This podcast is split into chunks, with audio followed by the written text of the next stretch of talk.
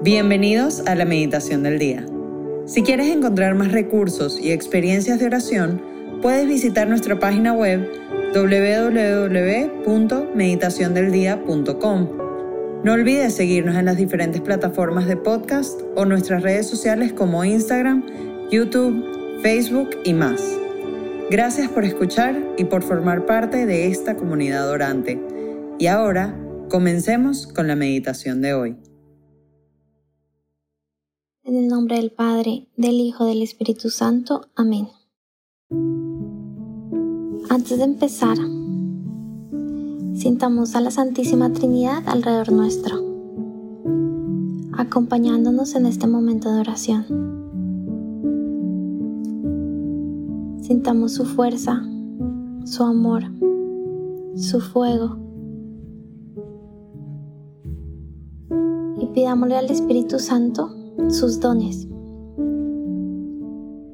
Oh Espíritu Santo, llena de nuevo mi alma con la abundancia de tus dones y frutos.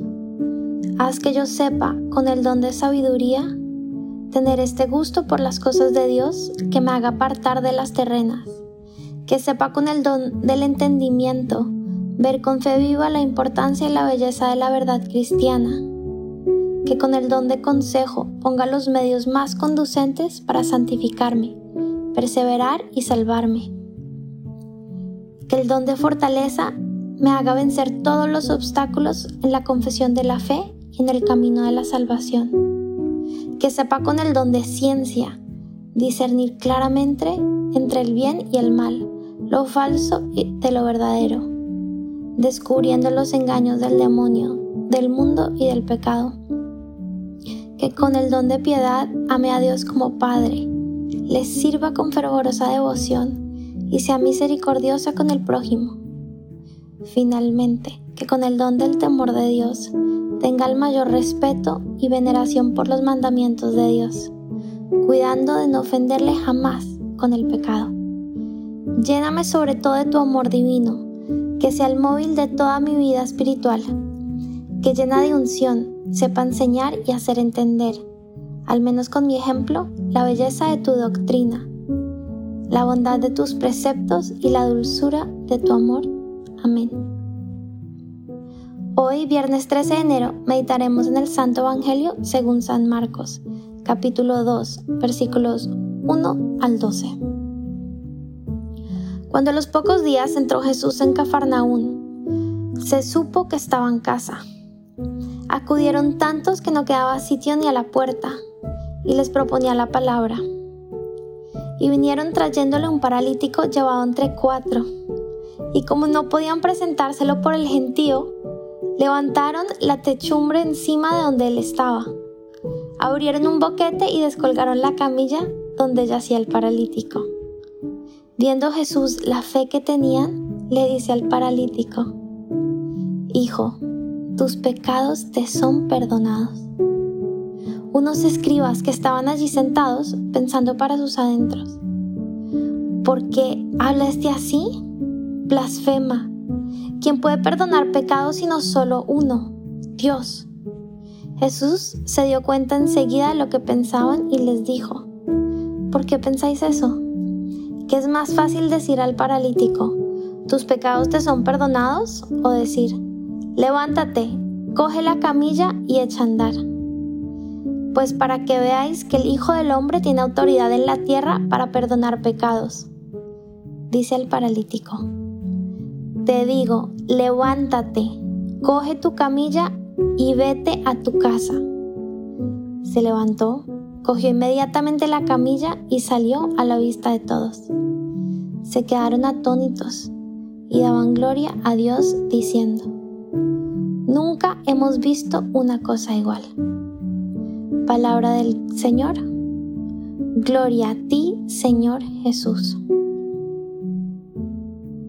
Al reflexionar sobre este Evangelio, antes siempre había contemplado a los amigos del paralítico, pero hoy me resaltó pensar en el mismo paralítico, en ese hombre que se dejó cargar por sus amigos para ser llevado al lado de Cristo todos tenemos necesidad de amor, de salvación, de sanación, de redención. Es decir, todos necesitamos de nuestro Creador, de nuestro Dios. Pero muchas veces estamos cojeando, o ciegos, o perdidos, o cómodos, o no tenemos fuerza para ir a nuestro Señor, para dejarnos transformar continuamente y realmente por Él. Y simplemente nos quedamos viendo el gentío, cómodamente desde la lejanía. Así estaba ese paralítico. Estaba lejos, no tenía la capacidad de acercarse, estaba atrás. ¿En qué aspecto de tu vida sientes que no dejas que Dios se acerque, que sigues lejos? Puede ser en una relación con tus papás o con un amigo, con un hermano. Puede ser en un paso de fe, en una herida que te impide ser del todo libre para escogerlo radicalmente. ¿En qué todavía estás lejos? ¿En qué no dejas que realmente entre a tu corazón? ¿En qué aspecto sigues paralítico? Sigues cojeando, sigues lejos.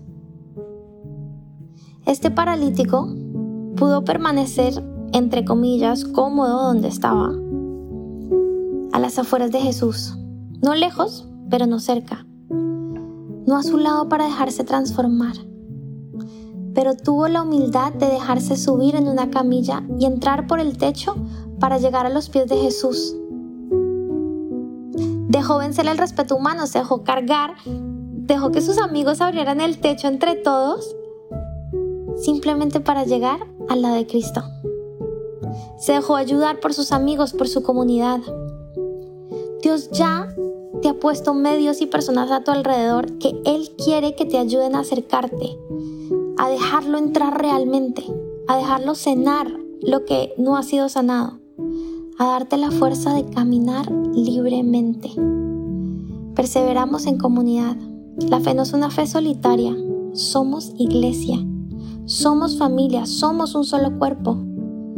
¿Qué tan solo, solo, solo o sola estás viviendo ahora tu fe? ¿Dejas entrar a tu familia, a tu esposo, esposa, novio, novia? ¿Qué tanto estás aprovechando para enriquecer la fe de otros a través de la comunidad, de tu familia, de tus amigos? ¿O qué tanto te dejas interpelar por esa comunidad que Dios puso alrededor tuyo, que te ayuden a crecer en fe, en esperanza, en amor.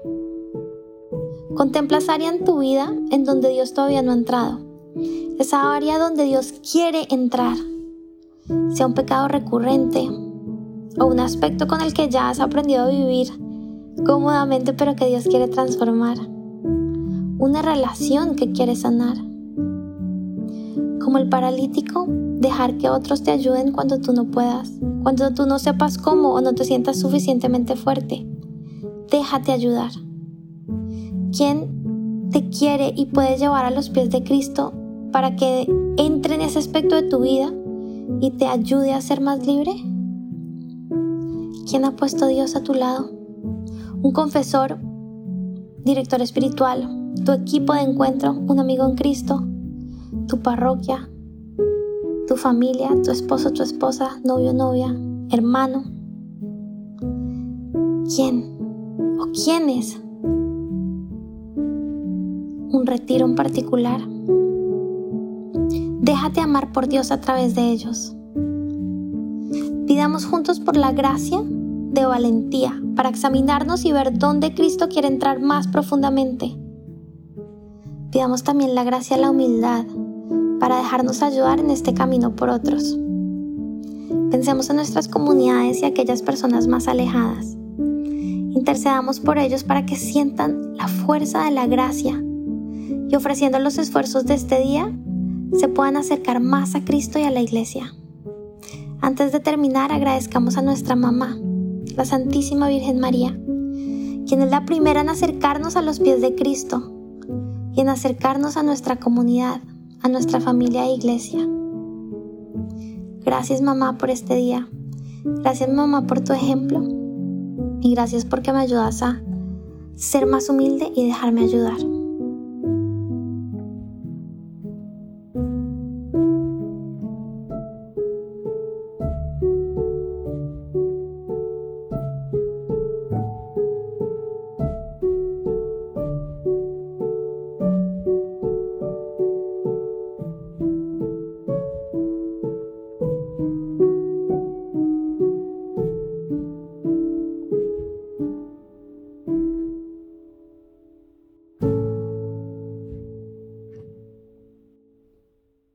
Te damos gracias, Señor, por todos tus beneficios, a ti, que vives y reinas por los siglos de los siglos. Amén. Cristo Rey nuestro, venga tu reino.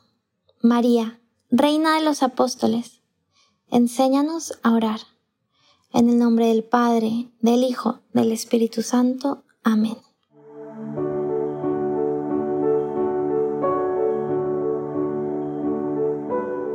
Te invitamos a que permanezcas unos minutos más en oración y deja que el amor de Dios transforme y reine en tu corazón.